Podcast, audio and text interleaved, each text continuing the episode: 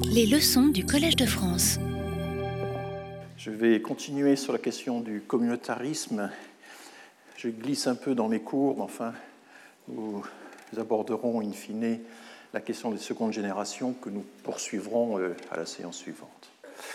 Euh, je voulais d'abord euh, revenir sur deux ou trois points de la séance précédente qui ont intrigué, voire troublé ou choqué certains de mes auditeurs, au point que certains m'ont écrit. Et d'abord, pourquoi avoir évoqué la question de l'émancipation des Juifs sous la Révolution, le Consulat et l'Empire? Pourquoi euh, être revenu avec une certaine euh, façon assez appuyée, je dirais, sur l'antisémitisme de Napoléon? Euh, Je crois qu'on ne peut pas réfléchir à la problématique de l'assimilation des immigrés sans se remettre en mémoire les échecs historiques de l'assimilation. Il y en a plusieurs dans notre histoire. On sait que même assimilés, les familles juives qui avaient été incorporées de longue date à la nation française eh bien, euh, n'ont pas été exemptés des lois anti-juives de l'État français à l'époque de Vichy et n'ont pas échappé à la persécution, même si les juifs étrangers ont été davantage persécutés que les juifs français. Euh, Napoléon et les juifs, c'est une question qui est très controversée, qui est encore sensible. Et je le savais, je l'ai bien senti. Pierre Birnbaum, dans ses ouvrages, euh, le rappelle c'est rappeler qu'il était antisémite, c'est presque une atteinte à notre, une atteinte à notre euh, identité nationale finalement. Tant Napoléon est inséparable de, notre histoire. Euh, nous avons été élevés dans le culte de Napoléon. Et donc, euh, il est très mal perçu, c'est très mal perçu de rappeler cela dans les communautés qui célèbrent, parfois même par des prières, l'action émancipatrice de Napoléon. Alors j'ai cité euh, de façon élogieuse le livre de Pierre Birnbaum, L'aigle et la synagogue, Napoléon, les Juifs et l'État. Que se passe-t-il? Je vous laisse faire. C'est un livre que les défenseurs de Napoléon, il y en a, hein, tentent de, récuser en l'accusant de partialité. Au fond, il exprimerait un point de vue extrême qui consisterait à juger le comportement de Napoléon selon nos euh, principe de droit selon les critères actuels des droits de l'homme, et par conséquent, Birnbaum serait coupable d'anachronisme, et l'anachronisme, c'est le péché majeur de l'historien. C'est une faute grave, comme chacun sait. Et on lui oppose, euh, j'ai vu ça sur euh, plusieurs sites internet, on lui oppose la vision plus pragmatique, plus raisonnée d'un Thierry Lenz, par exemple. Thierry Lenz est le président de la Fondation Napoléon, dont je, conseille d'aller visiter le, consulter le site. Et Thierry Lenz explique que les mesures de Napoléon à l'égard des Juifs, que ce soit la convocation de l'Assemblée des notables, suivie de la convocation du Sanhédrin, ou aussi les fameux décrets qui ont, suivi, qui ont fortement restreint les libertés des Juifs, je vais le rappeler, et eh bien que tout cela, c'était simplement, euh, ça a été fait dans l'optique de résoudre un problème d'ordre public.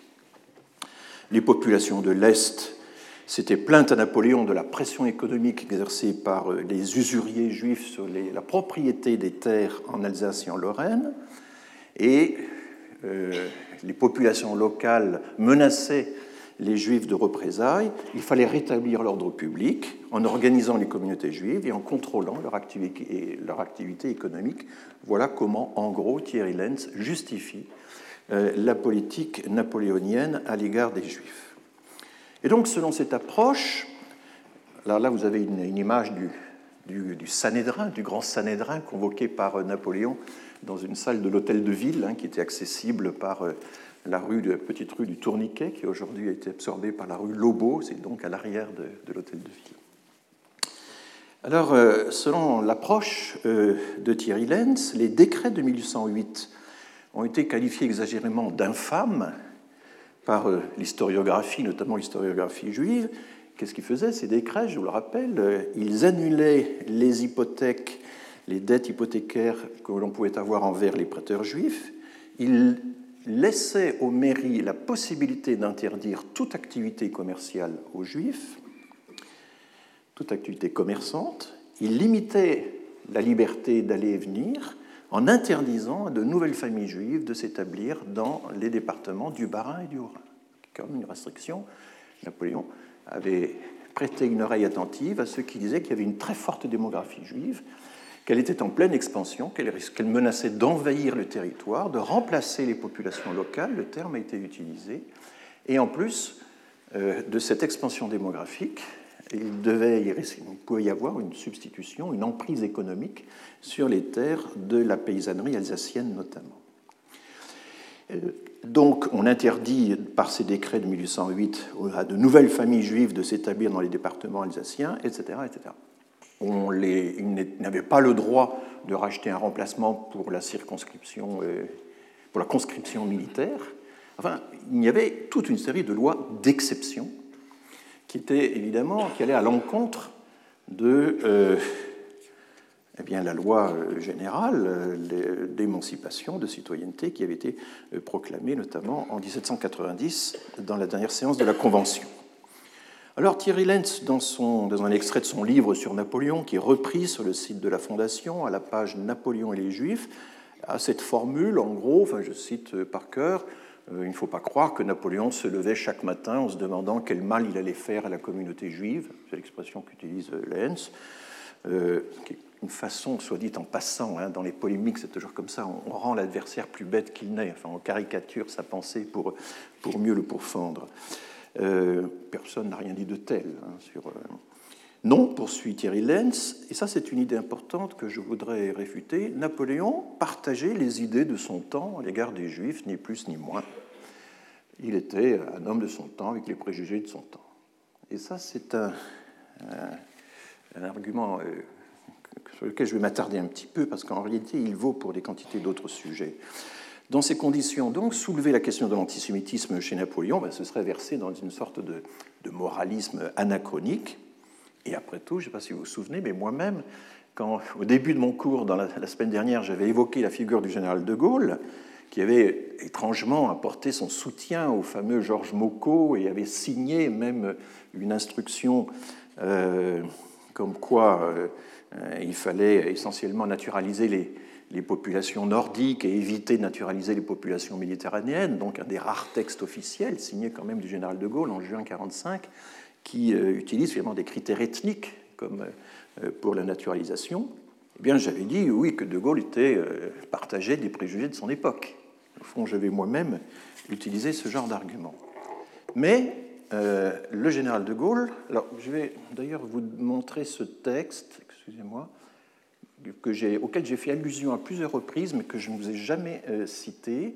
Voici la lettre que le général de Gaulle adresse au garde des Sceaux, qui était Pierre-Henri Tedgen, le 12 juin 1945. Et c'est Patrick Veil qui a révélé l'existence de ce texte il y a déjà un certain temps. Le Haut Comité consultatif de la population et de la famille, dont Georges Mocot était le secrétaire général nommé par De Gaulle, étudie actuellement des projets qui constitueront son avis en ce qui concerne la politique du gouvernement en matière d'immigration. Dès à présent, il importe que les naturalisations soient effectuées selon une directive d'ensemble. Il conviendrait notamment de ne plus les faire dépendre exclusivement de l'étude des cas particuliers, mais de subordonner le choix des individus aux intérêts nationaux dans les domaines ethniques, démographiques, professionnels et géographiques et de détailler ces différents critères, donc ethniques, démographiques, professionnels et géographiques. Euh, petit a. Sur le plan ethnique, sur le plan ethnique, limiter l'afflux des Méditerranéens et des Orientaux. Et Orientaux, ça inclut évidemment les Juifs, qui depuis un demi-siècle ont profondément modifié la structure humaine de la France.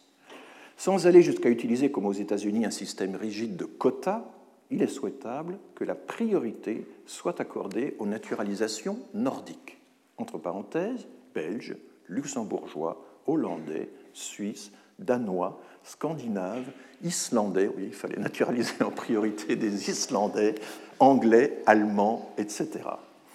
Étant donné le grand nombre de dossiers actuellement en instance dans les préfectures, on pourrait envisager une proportion de 50% de ces éléments. Donc il faudrait que ces, éléments, ces bons éléments nordiques fassent au moins la moitié des naturalisations. On est évidemment très très loin. Et vous voyez à quoi faisait allusion René Cassin quand il disait alors, je, m'adresse à la technique et je. Pardon Ils vont venir Très bien, merci.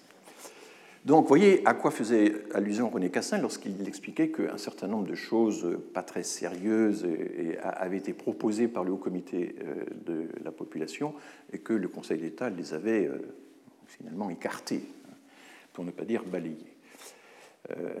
La, la, suite de la lettre du général de Gaulle à Pierre-Henri de Dit ceci Petit b, sur le plan professionnel, la France a surtout besoin de travailleurs directement producteurs, agriculteurs, mineurs, ouvriers du bâtiment, etc.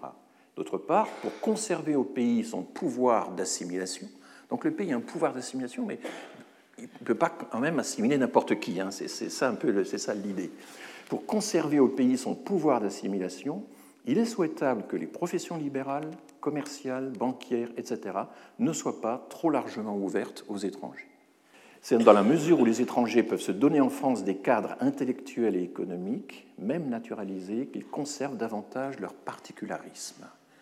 Donc l'idée que euh, s'ils deviennent avocats, euh, notaires, etc., commerçants, ils risquent de, finalement, de s'emparer d'un certain nombre de choses névralgiques dans euh, l'économie française. Il y a intérêt à limiter les naturalisations dans ces professions et d'une manière plus générale dans les professions urbaines.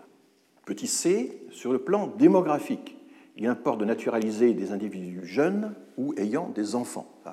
C'est la partie démographique de l'argumentaire. Petit d, sur le plan géographique, limiter strictement les naturalisations dans les villes, spécialement à Paris, Marseille, Lyon, où l'afflux des étrangers n'est pas désirable pour de multiples raisons. Par contre, les naturalisations doivent être suscitées et multipliées en province, en province et spécialement dans les milieux ruraux. Conclusion, je vous prie de vouloir bien donner des instructions aux préfectures pour que l'étude et l'envoi des dossiers s'inspirent de ces directives et pour que soient suscitées au besoin les naturalisations désirables, signé Charles de Gaulle. Et je vous avais dit que ce texte étonnant, un des très rares textes où il y a vraiment des critères ethniques qui interviennent dans la naturalisation, eh bien, ce texte euh, qui a été envoyé au ministre de la Justice n'a pas été pris en compte par ce dernier. On a une note qui a été conservée et qui dit que ce sont des indications qu'on peut éventuellement suivre. Enfin, Tedjen s'est arrangé pour ne pas tenir compte de cette note, car il en connaissait très bien l'origine. Alors, vous me direz, et c'est ça qui est important, le général de Gaulle est pris donc entre les arguments du Haut Comité et les arguments du Conseil d'État. Il est soumis, si vous voulez, pour simplifier, aux pressions contradictoires de Georges Mocot et de René Cassin. Et De Gaulle était lui-même manifestement tiraillé entre deux logiques. Hein. Il y a ces vieux préjugés raciaux qui existaient, c'est incontestable, et sa volonté de mettre fin aux exactions de Vichy. Et donc le général, finalement, a tranché, et il a tranché en faveur de René Cassin. En 1807 et en 1808, le rapport de force était différent. C'est aussi le Conseil d'État qui a défendu euh, le principe d'égalité et qui s'est insurgé très fortement contre les lois d'exception prévues par Napoléon, mais le rapport de force était en faveur de Napoléon et c'est finalement Napoléon qui a tranché en faveur de ses propres préjugés. Je crois que c'est intéressant de comparer euh, ces deux situations. Et alors, c'est là qu'il faut clarifier les choses. Voilà, donc vous avez le fameux texte, je vous donne aussi la, deuxième partie qui mérite d'être lue. Et donc, il faut le dire tout net, je crois que l'argument de Thierry Lenz et l'argument des admirateurs ou des amoureux de Napoléon, je pense par exemple à Lily Marcoux qui a écrit, euh, Lily Marcoux c'est une, grande historienne euh, qui a travaillé aux séries à Sciences Po, euh, et qui, mais qui très tardivement a écrit deux livres pour justifier Napoléon. Il y a un livre sur Napoléon et les femmes, où elle dit certes Napoléon était misogyne, certes le Code civil laisse une part vraiment très très médiocre aux femmes, etc., mais quand même il aimait les femmes, enfin bon. Et, euh, bon. et puis, euh, c'est vraiment un livre touchant. Et il y a aussi Napoléon et les Juifs, où c'est la même chose, il faut réhabiliter euh, la politique juive de Napoléon comme sa politique féministe. Napoléon était un féministe qui s'ignorait, enfin voilà. Donc, et alors je pense que ce genre, l'argument Thierry sur l'anachronisme moralisant ne tient pas, euh, parce que la recherche historique apporte un ferme démenti à la théorie selon laquelle Napoléon ne faisait que partager l'antisémitisme de son époque. De la même façon, on peut tout à fait dire qu'on euh, peut parfaitement démentir le fait que De Gaulle se contentait de partager les préjugés de son époque. Euh, et que donc euh, il se serait préoccupé, au fond, l'un et l'autre, en bon chef d'État, ben, de garantir l'ordre public, d'organiser l'ensemble des cultes, judaïsme compris, d'organiser la migration, etc. Donc à l'époque de Napoléon, en réalité, et c'est ce qu'ont montré les historiens, il n'y avait pas consensus dans la population française à ce sujet, ni même au sein de l'élite. On le voit très bien dans les réponses au fameux concours de l'Académie de, Metz. Quels sont les, y a-t-il des moyens de rendre les Juifs utiles et heureux? Vous vous souvenez de cette fameuse question de l'Académie de Metz? Les réponses reçues, les neuf réponses reçues, sont extraordinairement variables, couvrent un spectre, mais des plus antisémites aux plus philosémites, on a presque envie de dire.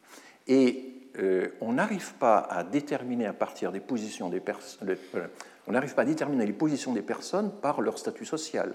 Vous avez, par exemple, parmi les neuf contributeurs, un prêtre qui défend, avec une extraordinaire euh, argumentation, le fait que ben, pour euh, ramener les Juifs dans la nation, il suffit de les laisser tranquilles, il suffit de leur accorder les droits de tout le monde, il suffit de les laisser vivre normalement, et ça résoudra le problème, car ils, ne sont en réalité que victimes de persécutions multiséculaires qui les ont relégués. Ça, c'est un prêtre qui dit ça, un prêtre catholique. Mais vous avez dans la même euh, collection euh, des personnes qui ont répondu au concours de l'Académie de Metz, qui date de 1784, si je me souviens bien, un autre prêtre qui là euh, ressort absolument tous les arguments de l'antisémitisme juif, y compris le meurtre rituel des enfants, etc. Donc c'était extraordinairement dispersé. Eh bien, Napoléon, devant, qui avait donc devait faire face à un Conseil d'État. Le Conseil d'État, au début de l'Empire, c'est à peu près la seule instance avec laquelle il peut vraiment discuter. Il n'y a pas d'assemblée, enfin, il n'y a que des assemblées fantoches. Il a nommé lui-même les conseillers d'État, il les a nommés en fonction de leurs compétences, la plupart, c'est absolument incontestable, et ce sont en, général des gens absolument remarquables. Et Pierre Birnbaum consacre un chapitre entier à ça, qui d'ailleurs s'intitule L'État contre Napoléon. C'est-à-dire qu'il y a une résistance, il y a une résistance tout à fait marquée des conseillers d'État au projet de Napoléon. Projet de Napoléon qui était fixé d'avance. Hein. Il y avait une fameuse lettre euh, que, où Napoléon dit au conseiller d'État chargé d'encadrer la commission des notables juifs, euh, voici les douze questions qu'on doit leur poser et voici les réponses que j'attends. C'était ce que... Euh, eh bien, la majorité des conseillers d'État étaient opposés aux mesures que préconisait Napoléon dans ce domaine parce que ces mesures leur semblaient absolument contraires aux principes d'égalité promus par la Révolution. Et eux aussi étaient des hommes de leur temps ils se sont dressés contre le principe même de mesures d'exception à l'égard des Juifs. Et je vous cite euh, des passages tout à fait extraordinaires. Par exemple, Regnault, qui est un des conseillers d'État qui va prendre la parole pour euh, défendre la cause des Juifs en présence de Napoléon, euh, déclare Je ne puis adopter votre point de départ. Les Juifs sont avilis par la longue oppression sous laquelle le préjugé chrétien les a fait gémir. Soumettez-les aux mêmes lois accordez-leur les mêmes conditions qu'aux autres hommes, ne faites pas une exception. Pour leur culte ni pour leur croyance, ne faites pas une exception à ce grand principe de la liberté de conscience, la plus précieuse des conquêtes de 89, et vous les verrez bientôt se relever de leur abaissement. Donc Napoléon a eu en face de lui un Conseil d'État qui lui a dit ça. Il y a un, autre, il y a un avis du Conseil d'État le 30 avril 1806 qui dit que le remède à ce mal, ils font allusion à l'usure, ne peut être ni dans une mesure applicable à une partie du territoire, ce qui était ce que Napoléon envisageait, ni dans une mesure applicable à une partie des citoyens de l'Empire. Cette mesure doit être pour l'État entier et pour tous ceux qui l'habitent. On ne peut dire que les hypothèques prises par des juifs sont nulles, car d'abord, comment prouver le judaïsme? On ne, pourra dire par une loi que les juifs ne, ne, jouiront pas des droits de citoyens sans posséder une propriété, puisque la Constitution n'y oblige pas. Ah oui, alors il fallait être propriétaire pour être citoyen quand on était juif, etc. etc. Assujettir à une patente les juifs en général, la patente c'était l'autorisation d'avoir une activité commerciale qui était contrôlée par les maires, assujettir à une patente les juifs en général serait renouveler les droits auxquels ils étaient sujets avant 1789. Donc ça reviendrait à abolir les acquis de la Révolution. Il n'est pas possible de faire une loi particulière sur les juifs afin de réprimer l'usure. Ce mal trop répandu en France a besoin de remèdes généraux. La loi qui les contiendra doit être commune à tout l'Empire. Voilà la décision du Conseil d'État. L'avis, l'avis, hein, c'était n'était qu'un avis du Conseil d'État, et Napoléon va passer outre. Donc, quand vous dites un tel, ce grand personnage, euh, partageait simplement les préjugés de son temps, etc., non, ce qu'il faut regarder, c'est quel débat y avait-il à l'époque? Je crois que c'est vraiment euh, fondamental quand on veut euh, réfléchir à la fameuse question de l'anachronisme. voilà, il y a d'autres formulations. Les juifs honnêtes, il y en a grand merci, un assez grand nombre, désirent qu'on ne fasse aucune distinction entre eux et les autres Français toute ligne de démarcation les afflige. Et ce qui est très intéressant, c'est que les fameux décrets dits infâmes de 1808 sont publiés. Ils sont publiés pour une durée de dix ans. Et dans les dix années qui vont suivre, toute une série de préfets, à peu près la moitié des préfets de France, 45 départements sur les départements qui existaient à l'époque, et un certain nombre aussi des départements euh, italiens, euh, allemands, euh, néerlandais, puisque nous avions étendu l'Empire très loin, eh bien, vont obtenir des dérogations à ces lois. Que les préfets, qui eux connaissent le terrain, sont sensibles aux réclamations des communautés juives locales, vont s'adresser au ministère, vont s'adresser à Napoléon en disant écoutez, il faudrait faire, il faudrait exempter les juifs de notre département de ces décrets. Ils se comportent en réalité euh, très bien, euh, il n'y a aucun problème. Plusieurs préfets signalent qu'en réalité l'usure est davantage pratiquée par les catholiques que par les juifs. Enfin, il y a toute une série de... Et Birnbaum, là encore, qui est vraiment un très grand historien, parce que Birnbaum ne dit jamais rien sans s'appuyer sur des archives, sur des documents. Birnbaum énumère ainsi un très grand nombre de départements où finalement les juifs à cause du caractère exemplaire de leur comportement et de l'impossibilité de distinguer leur comportement du reste de la population, obtiennent la suspension des décrets infâmes de 1808, les Alpes-Maritimes, le Vaucluse, le Doubs, l'Aude, l'Hérault, la Haute-Garonne, Loire, Vosges, Bouches-du-Rhône, Seine-et-Oise, Seine, Jura, Drôme, etc. Et ils obtiennent ces dérogations, sauf dans les départements alsaciens, où là, le préfet fait une demande, mais l'État dit ah non, non, en Alsace, là, ils sont trop antisémites, la population n'acceptera jamais qu'on suspende le décret. Hein, voilà, voilà quelle, était la situation. Donc vous voyez que l'argument selon lequel Napoléon a fait simplement ce qui se faisait à l'époque, point, et il était de son temps, ne tient pas, ne tient absolument pas. Hein. Et là, je suis très sensible aussi, c'est un, argument qui est, qui est utilisé par euh, Thomas Piketty dans son dernier livre Capitalisme et idéologie. Un des aspects intéressants du livre de Piketty, c'est d'insister sur le fait qu'à chaque époque, les choix qui ont été faits en matière fiscale, c'était là son, sujet, en matière de lutte ou de renoncement à lutter contre les inégalités, n'étaient pas des choix qui s'imposaient automatiquement. À chaque fois, il y a eu des débats. À chaque fois, il y a eu des gens en faveur, par exemple, de la progressivité de l'impôt. Et Piketty euh, euh, documente tous ces débats et dit qu'il y avait toujours une bifurcation possible. Rien ne s'imposait automatiquement de fait. Et je crois qu'un historien ne peut pas dire il y a l'esprit du temps qui était différent à l'époque. Euh, alors on se demande d'ailleurs comment l'esprit du temps a pu changer. Ben, l'esprit du temps a pu changer justement parce que les opinions étaient divisées. Et il y a aussi quelque chose qui est très intéressant et que là je tire d'un autre auteur que j'apprécie beaucoup, qui est Jonathan Israël. Jonathan Israël, c'est ce grand historien américain qui a publié sur des milliers de pages euh, l'histoire des idées des Lumières et qui a promu l'idée qu'il y avait tout un courant de lumière radicale, qui insiste sur le fait que euh, la promotion des Lumières, la promotion d'un certain nombre d'idées était finalement relativement indépendante des milieux sociaux qui pouvaient les promouvoir. Hein, l'idée que toute idée dans un débat, dans une controverse, exprime nécessairement des intérêts limités à un certain point de vue est quand même controuvée par l'histoire. Et c'est un sociologue qui vous dit ça. Il y a une relative autonomie des idées dans les controverses, dans les débats. Et je suis de plus en plus euh, sensible à, ça. Voilà, donc euh, les conseillers d'État ont vraiment jugé tout à fait absurde. Oui, il y avait aussi une. Là, ils ont, ils ont obtenu gain de cause.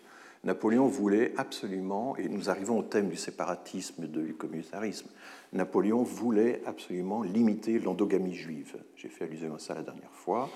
Et il y a plusieurs lettres de lui adressées au Conseil d'État dans lesquelles il dit il faut empêcher les Juifs de se marier systématiquement entre eux. Il faut imposer un quota. Euh, alors il n'utilise pas le mot quota, mais il le chiffrait. Il fallait qu'il y ait au moins un tiers des mariages juifs qui se fassent à l'extérieur de la communauté juive. Il fallait limiter les mariages euh, endogames aux deux tiers des mariages juifs. Et donc, il aurait fallu. Et là, les conseillers d'État disent Mais attendez, c'est pas possible. Enfin, si vous faites ça, si vous euh, promouvez euh, l'exogamie, ben, faites-le aussi pour l'aristocratie française, faites-le pour la bourgeoisie, faites-le pour tout le monde. Mais on ne peut pas faire une loi d'exception en obligeant un certain nombre de, milieux à pratiquer l'exogamie, et, alors que cette loi euh, ne vaudrait pas pour le reste de la population. Et nous retrouverons tout à l'heure, à coup de statistiques, euh, la comparaison des taux d'endogamie ou d'exogamie entre, entre les communautés. À la tête de la commission du Conseil d'État qui était chargée d'encadrer euh, l'Assemblée des notables, puis le Sanhédrin, et donc de lui soutirer les, réponses qui étaient prévues d'avance, Napoléon avait nommé Mollet, le futur comte Mollet, M-O-L, accent aigu, qui de façon notoire n'avait pas les compétences techniques de ses collègues et qui euh, partageait tout à fait les vues de Napoléon sur les Juifs. Et euh, Birnbaum raconte comment, à plusieurs reprises, les conseillers d'État, un peu coincés par euh, ce, ce, président qu'on leur avait imposé, profitent des absences de Mollet complotent en quelque sorte pour discuter entre eux les projets de, Napoléon, profitent aussi des absences de Napoléon qui étaient de plus en plus nombreuses parce qu'évidemment, euh, dans ces années 1807-1808, euh, il était de plus en plus occupé à, guerroyer à l'extérieur contre les coalitions européennes. Voilà. Alors, il y a un autre argument avancé par euh, Thierry Lenz. Je, ne me braque pas sur la personne de Thierry Lenz. Hein. il est représentatif d'une certaine l'incarnation contingente d'une certaine façon de raisonner, c'est tout, c'est pas plus que ça pour moi. Euh, c'est l'argument de la réussite. C'est dire, il faut juger les dispositifs de Napoléon à leurs résultats. Le bilan s'avère globalement positif puisque la situation des Juifs s'est améliorée au fil des ans et que la pratique de l'usure a reculé dans les régions de l'Est et donc l'action de Napoléon aurait en fin de compte, accélérer l'intégration des Juifs à la nation. Et là encore, c'est une erreur manifeste, car, euh, je vous le rappelle, les préfets n'ont cessé d'obtenir la suspension euh, dérogatoire des décrets infâmes. Et en réalité, on peut très bien dire que si les Juifs ont amélioré leur sort dans la décennie qui a suivi la proclamation des décrets de 1808, ce n'est pas grâce à Napoléon, mais malgré lui. Ils ne sont pas rentrés dans le, rang du fait des mesures d'exception prises à leur encontre, c'est parce qu'ils étaient capables de mener une vie normale dès lors qu'on les laissait vivre en paix, qu'ils ont démontré, de fait, à quel point les mesures anti-juives étaient iniques et absurdes et finalement inapplicables sur le terrain, forçant ainsi le respect des préfets et forçant aussi d'ailleurs le respect des compatriotes, comme ça paraît très bien dans tous les témoignages. Donc là, il y a une leçon, je crois, très forte euh, de l'histoire on n'obtient pas l'intégration, a fortiori l'assimilation euh, d'une minorité à marche forcée. On n'assimile pas les gens par des mesures d'exception, mais en appliquant le droit commun, en assurant l'égalité de traitement, et c'est ce que les préfets finalement n'ont cessé de réclamer et finalement d'obtenir pour la plupart contre euh, l'avis initial de Napoléon. Et une leçon connexe euh, concerne finalement le rapport de l'idéal au réel, ou de la politique au réel. Pardon. Napoléon est resté sourd euh, aux, objections solidement argumentées des conseillers d'État, et lorsque Napoléon voulait écarter euh, les objections qui lui étaient faites au nom de certains principes, il avait une formule qu'il a beaucoup utilisée. Si vous lisez la volumineuse correspondance de Napoléon, vous verrez que cette expression revient tout le temps, mais ça c'est métaphysique, ou c'est idéologique. Et c'est parmi les premières apparitions de l'usage du mot idéologique, qui avant était réservé à une école philosophique spéciale, dans le sens qu'on lui connaît aujourd'hui, hein, qui est, mais vous référez à des principes abstraits, avez des orientations générales, mais moi qui ai à prendre des décisions, qui dois affronter la complexité du réel, euh, je peux vous dire que euh, les principes, c'est bien joli, mais euh, dans la réalité, il faut fonctionner autrement. Vous avez aujourd'hui une variante chic de ce dualisme qui imprègne, qui, qui, intoxique, je dirais même, le cerveau de nos énarques, c'est l'idée qu'il y a l'éthique de conviction d'un côté, hein, et puis l'éthique de responsabilité de l'autre, façon de dire qu'en fait, il y a l'éthique ou la morale d'un côté, mais qu'il y a le réalisme ou la réelle politique de l'homme d'action de l'autre. Et Napoléon a beaucoup utilisé cet argument, et lorsque euh, des gens comme Beugnot ou Regnault, qui étaient les, conseillers d'État, qui se sont fermement opposés à lui en alléguant le principe d'égalité Napoléon, le fait qu'on ne pouvait pas faire une mesure d'exception pour une partie de la population, euh, répond mais ça c'est de la métaphysique, euh, moi je dois veiller à l'ordre public, etc. Voilà, alors je j'ai parfois tendance, je pense que c'est une position utile, à, me replier sur une voie moyenne à distance égale des extrêmes, mais là, dans ce conflit que, que l'on dresse entre la vision de Pierre Birnbaum et la vision de Thierry Lenz, là je prends parti parce que euh, je considère que Birnbaum est extraordinairement euh, documenté, je me range euh, à ses analyses. Napoléon était de son vivant vivement questionné, contredit par ses proches sur la question du sort est réservée aux Juifs. Et donc, euh, l'anachronisme, ce serait justement euh, euh, de juger les comportements de jadis à la lumière des principes civiques ou moraux de son époque, mais nous ne sommes pas dans ce cas de figure. D'autres points de vue existaient. voilà, il y avait une pluralité de solutions, des bifurcations possibles, des alternatives, et lorsque les archives attestent l'existence de ces alternatives, eh bien, on ne peut plus être fataliste après coup ou déterministe après coup, ce qui est euh, la position euh, habituelle là-dessus. Bien, donc je pense que c'était une, mise au point importante et qui, je crois, répond à deux des lettres que j'ai reçues à la suite de mon cours précédent. Ça m'a fait réfléchir, ce qui est bien. Donc, si vous avez des interrogations, n'hésitez pas à, réitérer cette, pratique. Alors, nous allons poursuivre euh, sur l'idée du communautarisme, je vous avais signalé euh, l'existence de cet essai euh, très intéressant d'Éric Morin, le statisticien de l'INSEE devenu directeur d'études à l'EHESS, qui avait écrit donc il y a déjà une quinzaine d'années un essai sur le ghetto français, essai sur le séparatisme social, et qui avait montré à quel point la volonté de chaque euh, groupe social d'éviter euh, la coexistence avec les groupes immédiatement inférieurs était en fait tout à fait général quand on la mesurait par exemple par les choix des résidences, par la façon dont les voisinages se rapprochaient ou pas. Enfin, je vous avais euh, raconté tout ça. Et nous avons également, alors dans une autre optique, alors il faut faire attention, il y a Marwan Mohamed, chercheur au CNRS, ce n'est pas Marwan Muhammad qui est l'organisateur euh, euh, d'un, conseil consultatif enfin, de défense de, l'islam de France. Hein, euh, Là, c'est Mohamed et pas Mohamed, et donc celui-ci est chercheur au CNRS.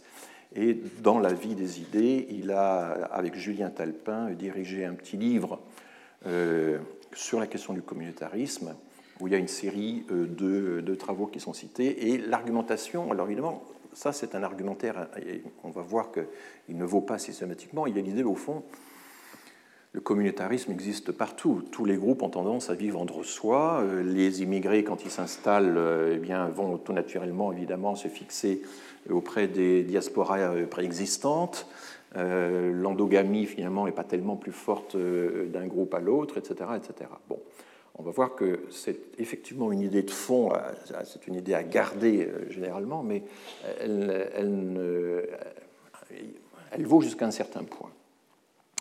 Et nous allons maintenant euh, évoquer finalement tout le débat sur le communautarisme et le lien qui existerait entre le communautarisme, l'islam, euh, euh, le djihadisme, enfin tous ces débats qui sont assez connus parce qu'ils sont publics. Hein, euh, les, hebdomadaires, les journaux, etc., reprennent tous ces débats fortement. On a affaire à des personnalités extrêmement fortes, notamment Gilles Kepel, Olivier Roy, bon, François Burga est beaucoup plus à l'arrière-plan, mais j'en parlerai aussi parce qu'ils représentent, ils forment tous les trois un triangle que je trouve extrêmement significatif et euh, ce qui est intéressant chez ces auteurs, c'est que chacun est très lucide sur l'autre. Hein, c'est ce que Bourdieu appelait les, lucidités croisées. On est beaucoup plus lucide sur l'adversaire que sur soi-même. Et donc, dans le combat intellectuel, dans l'émulation intellectuelle, dans la rivalité intellectuelle, on arrive à voir chez l'autre des failles euh, et, réciproquement. Et donc, euh, d'une certaine manière, je vais exploiter la lucidité de chacun de ces auteurs pour essayer de mieux comprendre ce que font les autres. C'est un peu mais bon, euh, je crois que c'est une bonne façon d'avancer. Alors, de façon euh, très caricaturale, vraiment en toute première analyse, Olivier Roy met en avant les facteurs socio-psychologiques euh, du radicalisme. Il met en avant le fait que c'est une jeunesse en rupture, c'est une jeunesse nihiliste. On va voir comment il développe cet argument. Pour Gilles Kepel, le facteur fondamental, c'est la religion.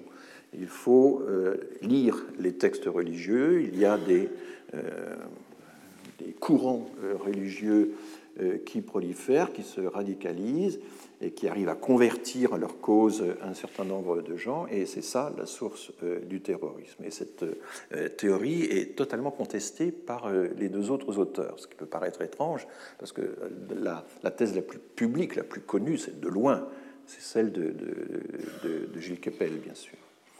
Et puis François Burga. Alors oui, que font ces chercheurs? Olivier Roy euh, euh, euh, donc directeur de recherche au CNRS, émérite maintenant, mais il, est, il a un poste à l'Institut universitaire européen de Florence, qui a un, observatoire de l'immigration, et il a avec lui un certain nombre de, de post-docs qui travaillent sur la question de, l'islam sur les questions du Moyen-Orient, etc. C'est un spécialiste de l'Afghanistan, de l'Iran, euh, de l'Asie centrale. Euh, ce sont des régions qu'il connaît bien. Il parle très bien le persan, par exemple. Donc voilà, il a été formé au Langzhou. Voilà le profil d'Olivier Roy. Keppel, c'est un profil tout à fait euh, Sciences Po. Lui, c'est un arabisant. Évidemment, cet avantage, il va l'utiliser. Il va souligner avec force que euh, Olivier Roy n'est pas arabisant. Euh, donc Keppel, lui, est un arabisant. Et, ce qu'il va faire, c'est essentiellement de, lire les textes et de rencontrer un peu les différents leaders des différents mouvements possibles un peu partout au Proche-Orient et au Moyen-Orient. Et euh, François Burga, lui, a été longtemps chercheur à, alors, à l'IREMA, mais en fait, il a fait l'essentiel de sa carrière dans les instituts français euh, des affaires étrangères du CNRS. Hein. il y a des instituts conjoints à l'étranger.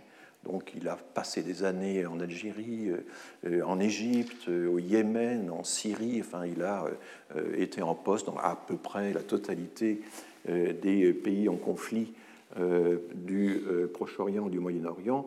Donc, vous voyez trois euh, profils extrêmement euh, solides, trois chercheurs de, très grande qualité. J'ai vraiment, je dois dire, une admiration pour les trois. Hein. Moi-même, je ne suis absolument pas spécialiste de ces questions. Mes études d'arabe et de persan sont très anciennes et je ne les ai pas actualisées. J'arrive à consulter les dictionnaires dans les langues en question, mais enfin, c'est tout ce que je suis capable de faire.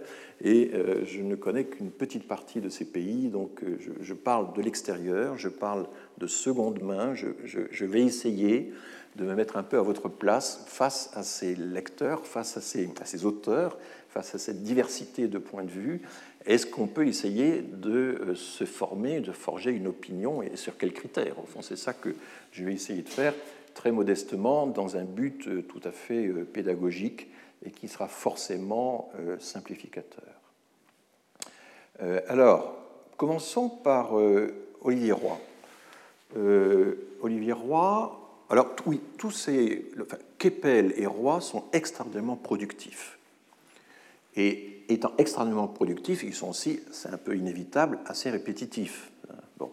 Mais euh, donc il y a chaque année au moins un livre, euh, si ce n'est deux. Euh, enfin, c'est très difficile de. Bon, je n'ai pas tout lu, hein, je n'ai pas lu les 30 livres de, de Keppel, mais, ou les 20 livres. mais enfin, euh, et ça aussi, c'est assez important. Hein. quand un chercheur veut occuper le terrain, il faut qu'il soit.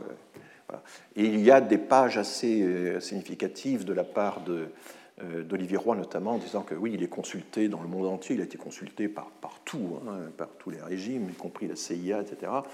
Euh, consulté par toutes sortes d'organismes gouvernementaux, et à chaque fois il se répète, il ressort un peu les mêmes choses. Enfin, il y a un sentiment de la, de la répétition qui est, euh, bon, que le lecteur peut éprouver parfois quand il. Euh, voilà.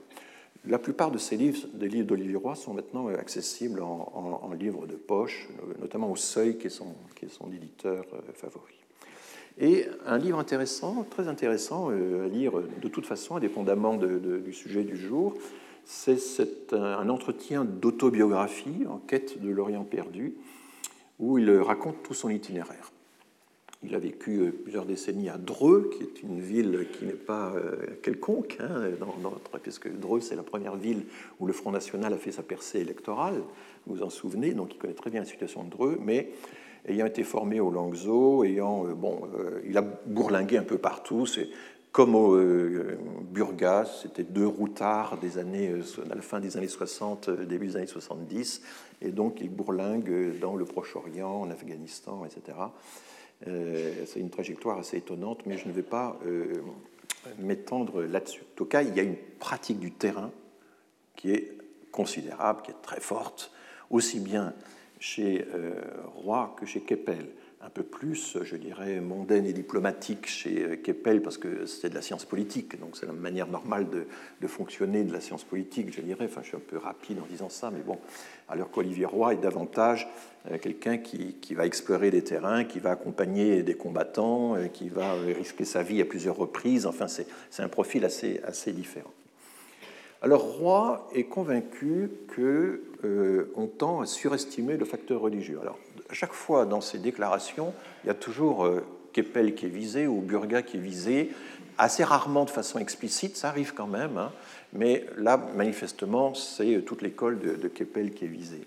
On tente à surestimer le facteur religieux dans la prise de décision et le comportement des musulmans, écrit donc euh, Olivier Roy dans cette, répond Olivier Roy à son intervieweur. Un occidental qui vit dans un environnement sécularisé, où le signe religieux apparaît exotique ou fanatique, est évidemment frappé par la prégnance du signe religieux dans une société traditionnelle. Et il transforme cette prégnance en facteur explicatif, alors qu'elle n'est souvent qu'une façon de parler. Euh, là commence à apparaître un thème qui est partagé avec Burga, qui est l'idée que l'islam n'est pas vraiment un facteur religieux, c'est une sorte d'habillage ou de langage ou de lexique qui est utilisé pour d'autres causes. Hein. C'est un des, éléments euh, de la, théorie.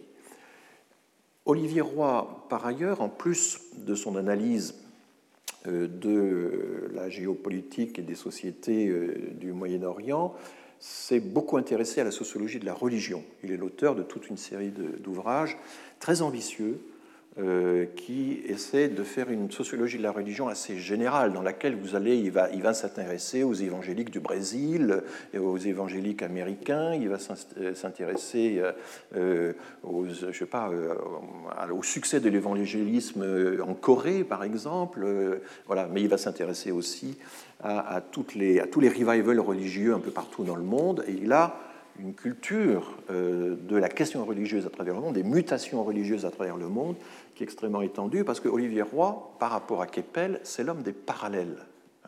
C'est un, fusionneur, c'est quelqu'un qui met sous un même chapeau des quantités de, choses très différentes, alors que Keppel, c'est l'homme qui spécifie, qui, qui va regarder euh, qui, veut identifier le caractère spécifique, par exemple, du salafisme par rapport à toutes les autres formes de mutation religieuse. Et en fait, ces, deux façons de raisonner et de travailler s'opposent radicalement. Là où euh, Keppel dit sans cesse, mais ça n'a rien à voir, euh, Olivier Roy dit, mais si, ça a tout à voir. Hein. je, résume un peu, mais il se trouve, et nous le verrons tout à l'heure, que cette scission, c'est la summa divisio de, de, la rhétorique, en fait, comme l'a montré Perelman. Je vous le dirai tout à l'heure. Donc, et il continue, il s'oppose, Olivier Roy, à une argumentation en miroir, donc à deux thèses qui lui paraissent complémentaires et également fausses, qui non seulement n'a aucune pertinence, alors ça c'est très dur, hein, mais bloque toute approche intelligente. Ça c'est encore plus dur. à savoir, à savoir, eh bien, savoir euh, Burga d'un côté et Keppel de l'autre. Que dit Burga eh bien, Burga, c'est le grand récit de la révolte des opprimés. S'il y a une violence religieuse, s'il y a une radicalisation religieuse, pour Burga, c'est la conséquence de la révolte des opprimés. Et commente Olivier Roy, donc le grand récit de la révolte des opprimés, laquelle se tromperait sur les moyens, mais serait légitime dans ses buts. Opposé au grand récit de la guerre contre le terrorisme, dont l'origine se trouverait dans l'islam et qu'il faut éradiquer. Les deux récits sont vides. Vous voyez à quel point euh, ils n'y vont pas. Aucun des trois. Hein. Burga est peut-être le plus respectueux des deux autres, parce qu'il n'a pas la même euh, envergure, la même stature. Mais euh, Keppel et Roy, euh, quand ils veulent se débarrasser de quelqu'un, c'est euh, extrêmement, ça peut être parfois très violent. Les deux récits sont vides, il faut donc revenir aux individus, aux acteurs et s'intéresser à leur trajectoire, il faut revenir au terrain. Et donc là, Olivier Roy revendique le terrain que Keppel lui dénie, on le verra tout à l'heure. Il continue et il explique que, au lieu de pratiquer une approche verticale, l'expression verticale fait allusion à une sorte de, euh, de, fil chronologique qui viendrait des temps anciens et arriverait jusqu'à nous, au lieu d'une approche verticale qui irait du Coran à Daesh en passant par Ibn Tamiya, Hassan al-Banna, Saïd Qutb et Ben Laden, en supposant un invariant, la violence islamique qui se manifesterait régulièrement, je préfère une approche transversale qui essaie de comprendre les violences islamiques en parallèle avec les autres formes de violence qui lui sont fort proches. Et là, il y a toute une énumération qui est typiquement euh, typique de ce que, le genre de choses que fait Olivier Roy. Euh, révolte générationnelle, autodestruction, rupture radicale avec la société, esthétique de la violence, inscription de l'individu en rupture dans un grand récit globalisé, secte, secte apocalyptique, etc. Je reviens sur le début euh, de la phrase. Imtamiya, c'est euh, ce grand théologien euh, du XIIIe siècle qui a fait l'essentiel de sa carrière à, Damas, qui est l'auteur de traités théologiques extrêmement conservateurs et rigoureux. il est considéré comme une des sources d'inspiration du salafisme, comme une des sources du retour à un islam pur. C'est un auteur qui a beaucoup insisté notamment sur l'unicité complète de, Dieu, la tawhid, qui est une, euh, le cœur actuellement de la doctrine salafiste. Évidemment, ça appartient à l'islam, mais l'unicité, c'est aussi l'unicité du pouvoir, c'est l'exclusivité, enfin, c'est tout ça. Euh, Hassan el-Banna, c'est une époque complètement différente. Là, l'énumération est un peu rapide. Hassan el-Banna, c'est comme d'ailleurs euh, Saïd Qutb. Euh, ben, ce sont ils sont tous les deux nés en 1906, tous les deux égyptiens. Hassan el-Banna, c'est le fondateur des frères musulmans dans la fin des années 20. Saïd Qutb, c'est quelqu'un qui va radicaliser encore le discours des frères musulmans dans une perspective d'ailleurs assez antisémite, hein, très nettement antisémite. Euh, et tous les deux, euh, Hassan el-Banna va être euh, exécuté, Saïd Qutb va être pendu par Nasser, hein, c'est un opposant à Nasser. Mais voilà deux inspirateurs importants, l'un des frères musulmans, l'autre du salafisme. Et puis Ben Laden, qu'il n'est pas nécessaire de présenter. Donc, vous voyez que là, ce qui est visé, c'est l'approche de Keppel, qui consiste, qui est une approche alors livresque. Euh, on peut utiliser le mot de façon non négative, hein, qui essaie d'identifier les sources, qui lit dans l'original euh, les textes arabes qui circulent, qui ne cessent de circuler euh, depuis le Proche-Orient, le Moyen-Orient, d'un auteur à l'autre, etc. Et donc Keppel va consacrer beaucoup d'énergie à suivre la circulation des textes, à suivre aussi les circuits de financement à suivre euh, tout ce qui, euh, finalement, euh, enfin, le fonctionnement d'un réseau, la propagation. Il y a, l'idée d'une sorte de, contamination, hein, et d'ailleurs il fait de temps en temps la comparaison, dont il va falloir suivre un peu les, progrès de façon systématique, par quel réseau, par quel canot, d'où une grande attention aussi aux techniques modernes, évidemment, aux réseaux sociaux, etc., qui vont être utilisés pour euh, propager, convertir, etc., toutes les formes de prosélytisme moderne. Ça, c'est vraiment l'objet euh, préférentiel de, Gilles Kepel et de ses disciples. Que Roy et Burga considèrent comme étant relativement secondaires, parce que pour Roy, l'idée c'est que un peu partout, à plusieurs reprises, de façon assez constante, il y a des jeunesses en rupture, il y a des révoltes radicales, et il va citer la bande à Bader, il va citer les Brigades Rouges. Il a été lui-même assez gauchiste, très gauchiste dans sa jeunesse, et euh, à un moment séduit, enfin il a, vu de près des, gens qui étaient prêts à, fabriquer des bombes pour les jeter euh, ça et là. Euh, et donc il y a une sorte de... Enfin, il a éprouvé la tentation de la radicalisation violente d'une certaine manière, et il tente à faire ces parallèles de façon systématique. Et vous voyez que ces parallèles ne sont pas finalement alors, tout ceci est condamné par Keppel parce qu'il pense qu'en réalité, une telle pratique des parallèles consiste à diluer l'objet, à le banaliser, à banaliser la violence salafiste, et finalement euh, n'arriverait pas à expliquer. Euh, le pouvoir explicatif serait euh, tout à fait émoussé par ce genre de choses.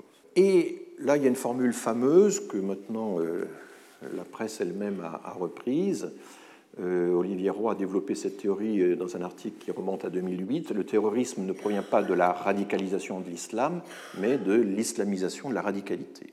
C'est-à-dire qu'il y a euh, un fond radical qui surgit, qui surgit dans des situations de vulnérabilité. Ça, c'est quelque chose que je pense les trois auteurs partagent. Mais finalement, l'islamisation, c'est quelque chose de secondaire par rapport à la radicalité qui est première. Ça, c'est.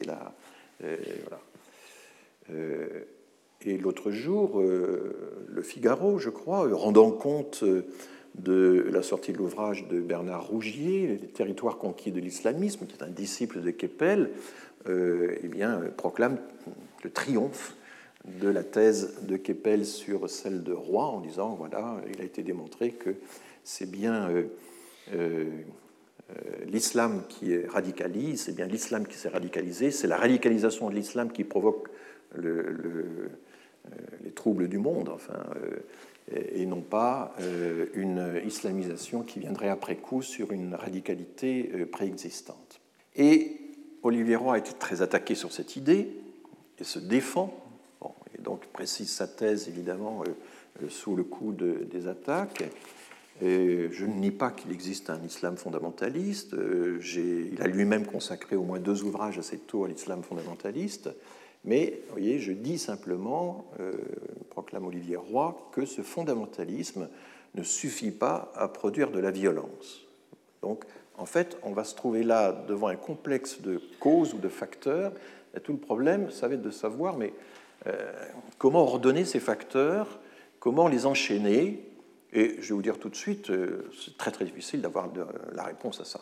Alors, euh, Roy continue, euh, on l'interroge aussi beaucoup sur l'opinion publique en Occident, elle a peur de la guerre civile, elle a peur du jeune de banlieue, elle islamise après coup les phénomènes de délinquance, de gangs, de trafic, etc., qui sont innombrables dans les banlieues.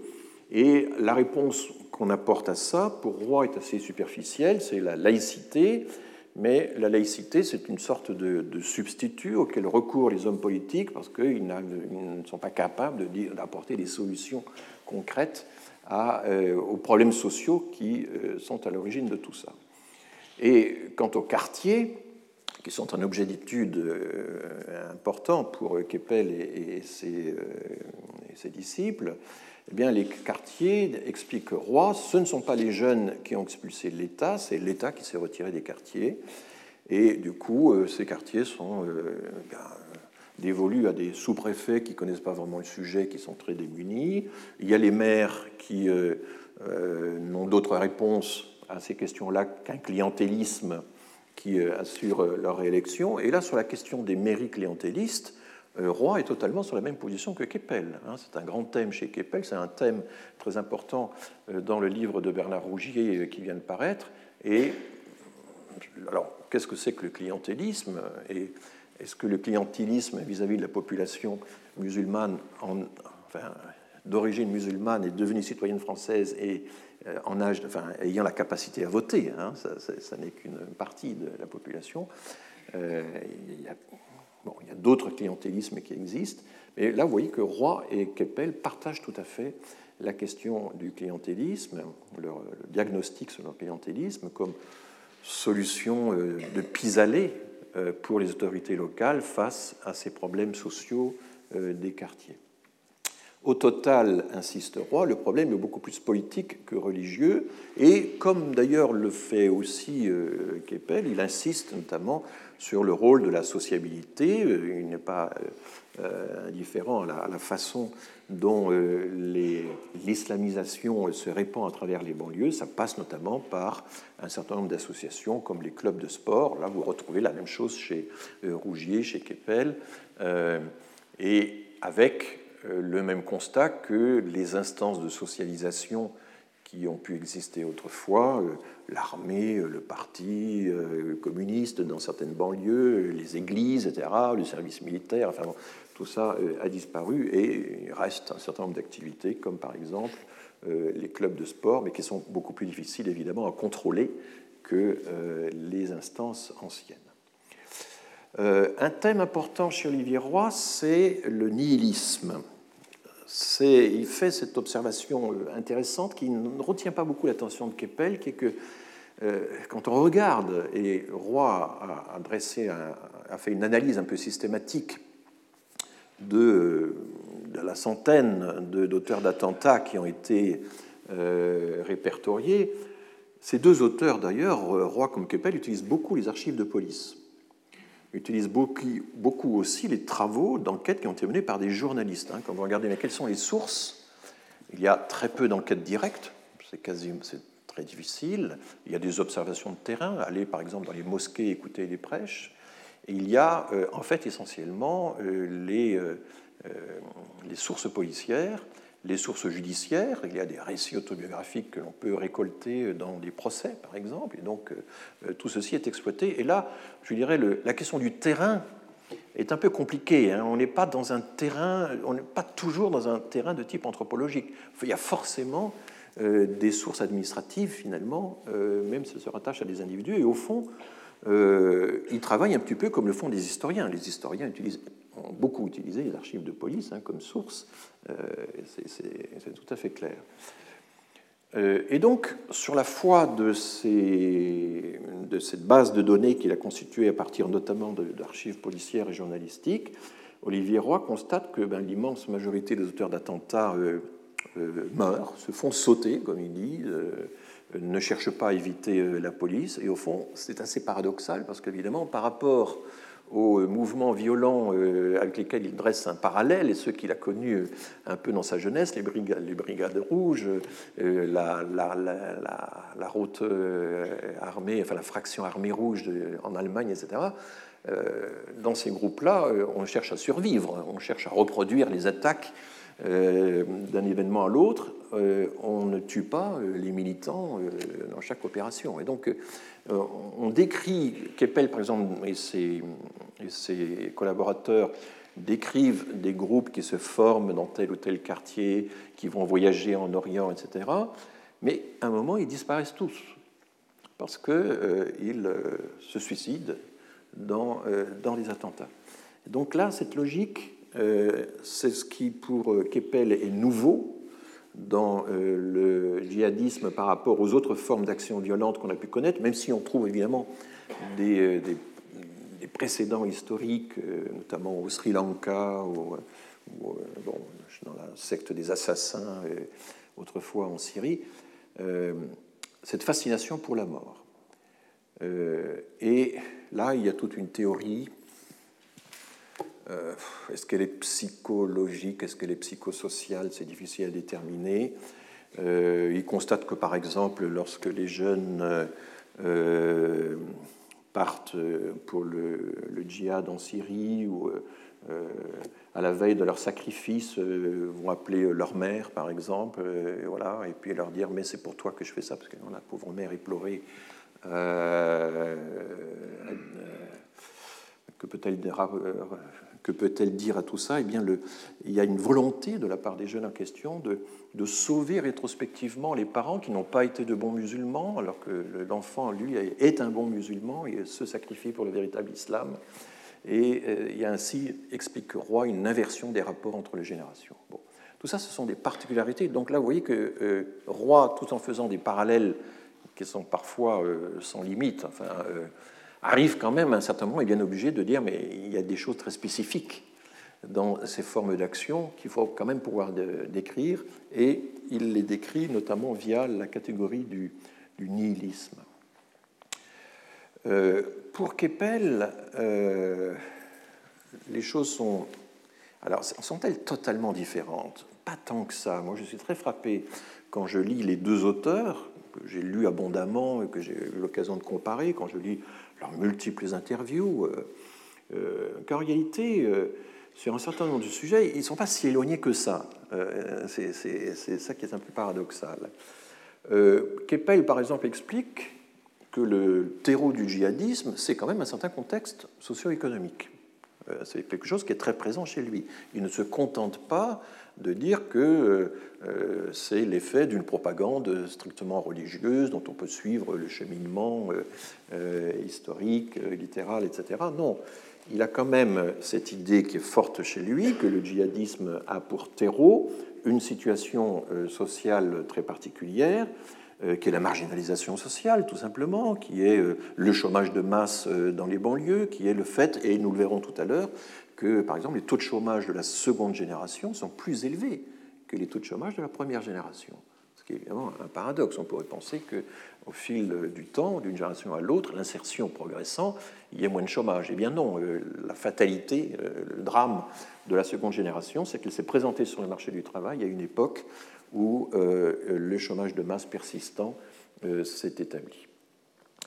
Il remarque aussi que, cependant, il n'y a pas simplement des personnes d'origine modeste issues de l'immigration, etc., mais qu'on trouve aussi euh, parmi les, candidats au djihadisme, ou les djihadistes eux-mêmes, euh, des classes moyennes, mais avec un certain nombre de caractéristiques. Et là, vous voyez que le psychosocial n'est pas très loin, car Keppel insiste, comme euh, le fait également Olivier Roy, sur le fait que l'absence du père est assez. Enfin, y a, pas, elle n'est pas systématique, mais c'est une situation qui est fortement surreprésentée dans tous les cas de figure qu'on analyse. On a souvent une femme seule, enfin la mère est souvent seule avec ses enfants, et euh, c'est la formule qu'utilise Keppel, le père, euh, accent grave RE, sur moi est remplacé par des pères, PIRS, qui eux vont apporter donc euh, une loi, une norme, vont renormaliser en quelque sorte l'existence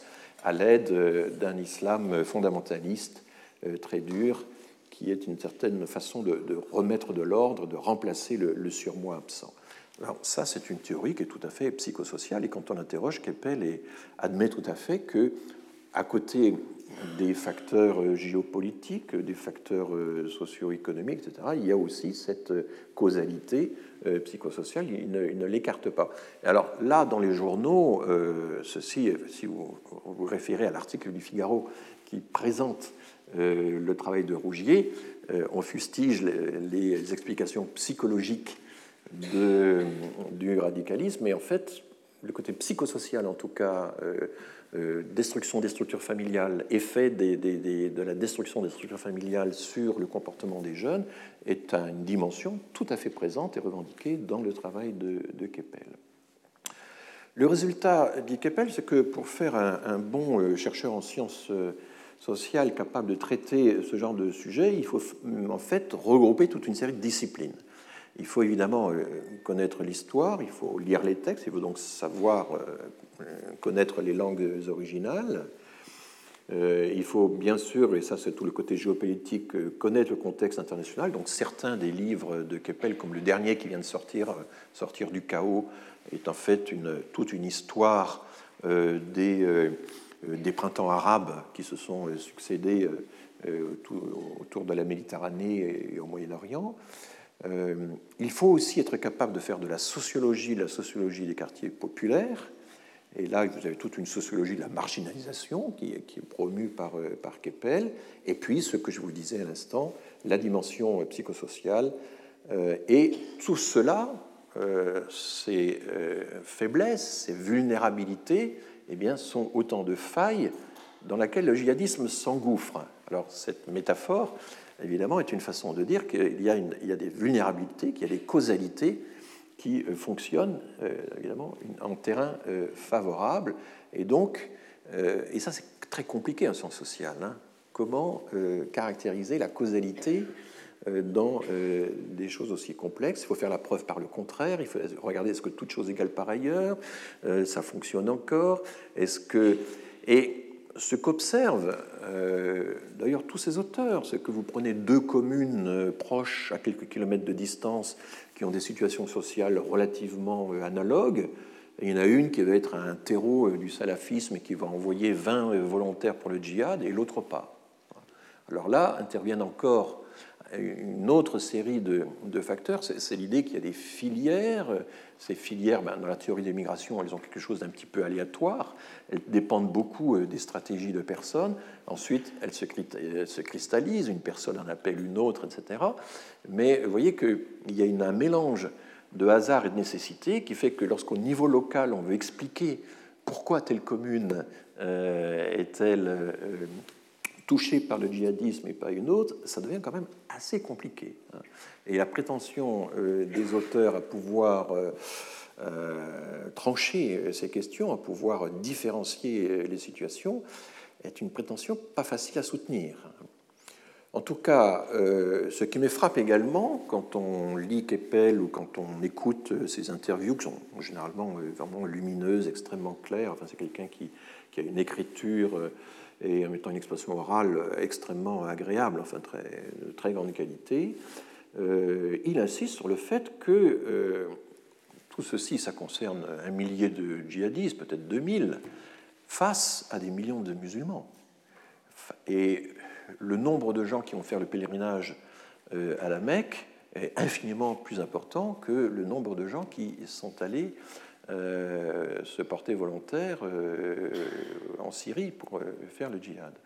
Donc il a conscience de ces, ce problème de proportion, de ces ordres de grandeur, mais une des difficultés qu'on éprouve quand on lit ces textes et quand on lit aussi ceux de, de ses collaborateurs comme Bernard Rougier, c'est la grande difficulté à mesurer l'ampleur des phénomènes.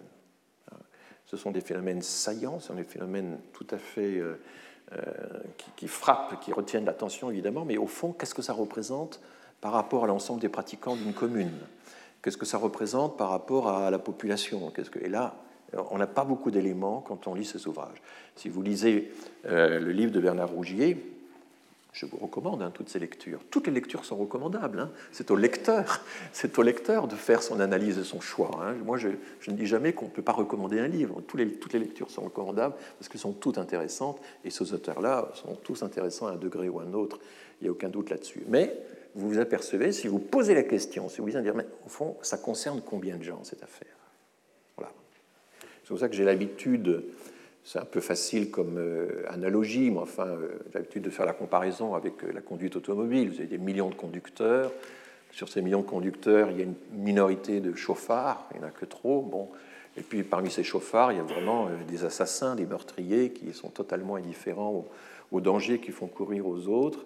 Et ça se traduit par eh bien, nos 3000 morts par an, ce qui est quand même un problème. Mais comment passe-t-on de l'un à l'autre? Est la, qu'est-ce qui peut expliquer le passage à l'acte Et alors évidemment, il y a des justifications. Euh, et ce sur quoi insiste Keppel, c'est le fait que lorsqu'on lit les textes en question, il y a euh, une opposition qui est faite absolument radicale entre l'Occident et l'Orient. Il y a une haine de l'Occident, etc. Et euh, Burga va parler de ça. Bon, euh, lorsque Keppel est interrogé sur la fameuse question, mais alors radicalisation de l'islam ou islamisation de la radicalité, qui est devenue maintenant la question que tout journaliste et même professeur au Collège de France euh, digne de ce nom est capable de poser à, Gilles Keppel ou Olivier Roy s'il veut montrer qu'il a un certain niveau de connaissance, euh, eh bien, Keppel dit oui, finalement, pour Roy, la radicalité existe potentiellement dans toutes les sociétés, c'est une constante, c'est une constante, euh, et, on peut, c'est ce que fait Roy, effectivement, évoquer les anarchistes du XIXe siècle. Bon, euh, il y a un fameux anarchiste au XIXe siècle. Vous savez, on a quand même, il y a deux présidents de la République française qui ont été tués par des anarchistes. Hein, on l'a un peu oublié. il y a une bombe qui a été jetée dans l'Assemblée nationale par des anarchistes italiens. Hein, c'est bon. Et quand on, le juge dit, mais enfin, tuer des innocents, il y a eu aussi des bombes jetées dans les cafés, tuer des, innocents, euh, vous, faites ça, là, euh, pour quelle raison, enfin, quel sens ça Et euh, le, jeteur de bombes va expliquer, mais tous les, il n'y a pas de bourgeois innocents. C'est une formule fameuse.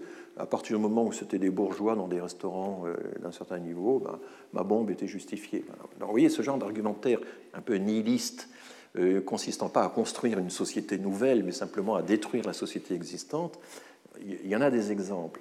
Mais euh, Keppel cite donc un peu tous les parallèles auxquels se livre Roy, Brigade rouge, faction armée rouge, action directe, etc et Keppel ironise en disant oui finalement euh, c'est un radicalisme qui est, qui est rouge, qui passe au brun, qui passe au vert, qui repasse au rouge, au vert. Enfin bon, il, se, il tourne ça un peu en, dérision et qui finalement, euh, si l'islam est disponible, recourt à l'islam.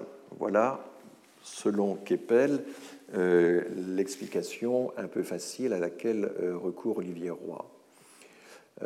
mais, et là, c'est le, ce que Keppel rappelle toujours, moi ce que je veux comprendre, c'est la spécificité euh, du phénomène actuel, c'est le lien qui existe entre euh, le salafisme propagé initialement par l'Arabie saoudite finalement et euh, le terrorisme qui sévit en Occident.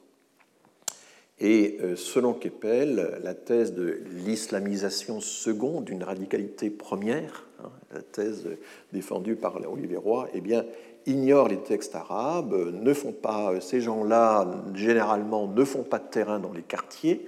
Donc ça, c'est un reproche, évidemment, euh, euh, très cinglant. Sous-estiment l'ampleur du phénomène. C'est simplement des élucubrations devant un, ordinateur. Alors, voilà le genre d'amabilité de, que les chercheurs en concurrence sont capables de s'échanger, qui valent bien celles qu'Olivier Roy, euh, euh, les, flèches décochées par Olivier Roy tout à l'heure en disant euh, ça permet absolument pas l'intelligence, ça coupe. Enfin bon. voilà. Alors, quand on, est, quand on lit tout ça attentivement, comme j'essaie de le faire, et comme peut-être beaucoup d'entre vous ont, ont, essayé de le faire, on est bien embarrassé, parce que que faut-il retirer de tout ça? Alors, je poursuis ma lecture.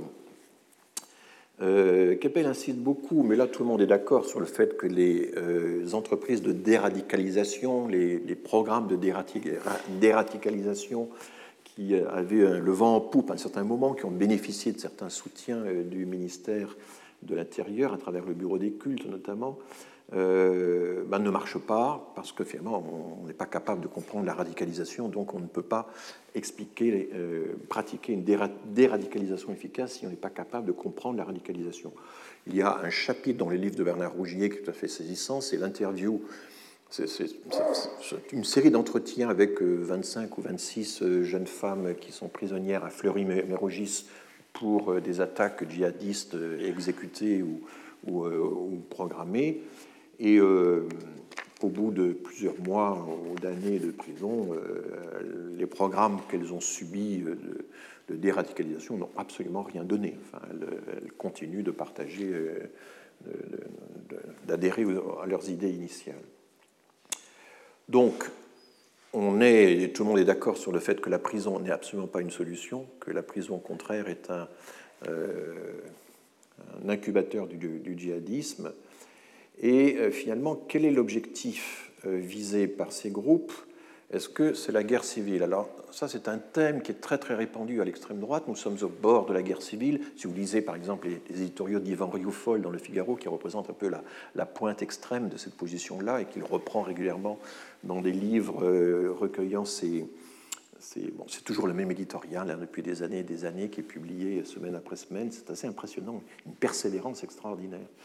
Euh, D'ailleurs, il, y a des lecteurs dans ces blogs qui disent Mais je, vous admire, euh, vous, ne, baissez pas les, vous, ne, baissez pas les, bras, vous, continuez, Mais bon, c'est vrai que c'est toujours le même éditorial d'une semaine à l'autre, depuis des années et des années. Je suis très impressionné par cette, cette obstination.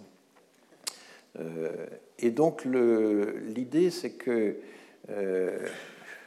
pour Youfol, voilà, la guerre civile qui vient, je crois que c'est le titre d'un de ses livres. On est au bord de la guerre civile, nous allons bientôt la guerre civile.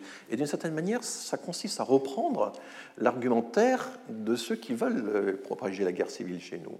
C'est assez étonnant hein, de voir à quel point finalement euh, un des objectifs de ces groupuscules, qui sont plus que des groupuscules, s'ils sont organisés en réseau, ils peuvent être pilotés de l'étranger, un des, un des objectifs de ces groupuscules, c'est justement d'essayer par euh, euh, des attentats euh, horrifiants, provoquer la terreur, provoquer les réactions de, de, la population, etc., et déstabiliser les États. Bon, il se trouve que chaque attentat renforce plutôt la cohésion nationale que, que l'inverse. Enfin, c'est en tout cas une, une lecture qu'on peut en faire. Et finalement, la société civile s'est plutôt mobilisée contre ce genre de, de groupe. Donc, du coup, échec, Keppel n'est pas du tout du genre à dire, et il s'est exprimé plusieurs fois là-dessus de façon tout à fait explicite, il n'est pas du genre à dire nous sommes en guerre, euh, ce qui a été proclamé par un certain nombre de politiques. Manuel Valls, par exemple, avait fait une déclaration qui avait fait sensation parce qu'il avait osé dire ça, il avait franchi un, il avait levé un tabou en disant que nous étions en guerre. Keppel dit non, nous sommes en guerre, euh, il y a des guerres extérieures, nous sommes tout à fait présents sur des théâtres d'opération au Moyen-Orient ou euh, en Afrique subsaharienne, mais euh, nous ne sommes pas, la, société elle-même n'est pas en guerre. Et il est, c'est assez étonnant quand on pense à la façon dont on ramène sa théorie par opposition à celle de Roy, le, quand on l'écoute attentivement, il, euh, il, a des phrases euh, beaucoup plus subtiles. Par exemple, j'en reprends une d'une interview qui a été faite il y a quelques années, pas très longtemps.